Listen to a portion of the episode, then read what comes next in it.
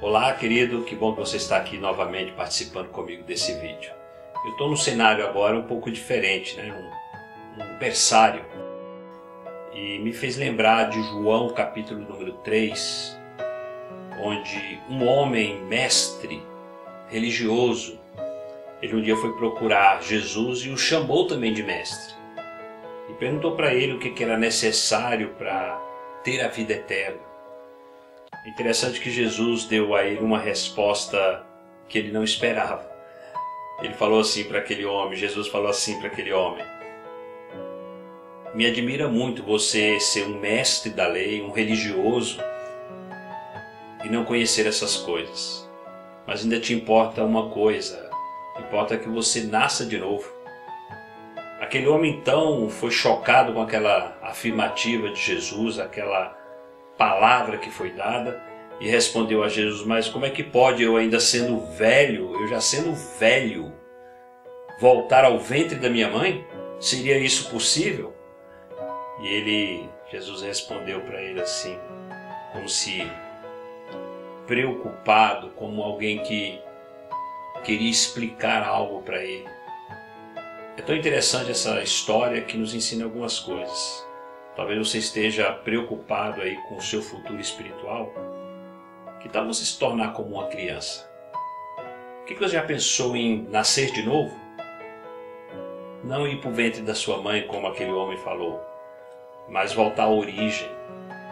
Receber Jesus como seu Salvador e Senhor como uma criança, na inocência e na sinceridade. Nicodemos, depois de uma experiência dessa, ele ainda foi pensar naquele assunto e só três anos depois ele entregou a vida dele ao Senhor dos Senhores. Mas você não precisa esperar três anos. Se hoje você crer no teu coração e confessar com a tua boca, você vai estar nascendo do Espírito e não da vontade do homem. Entrega a sua vida para Jesus. Vale a pena. Deus te abençoe. Te daremos nossa canção, entregaremos o que prometemos te dar. Ó tu que ouvis a oração,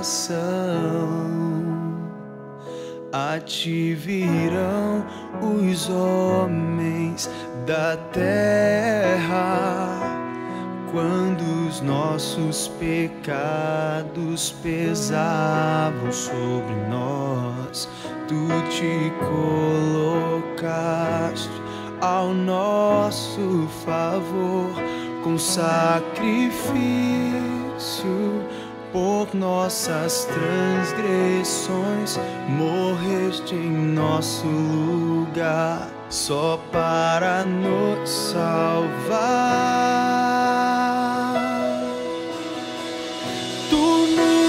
Nos respondes, Senhor, com a tua justiça, ó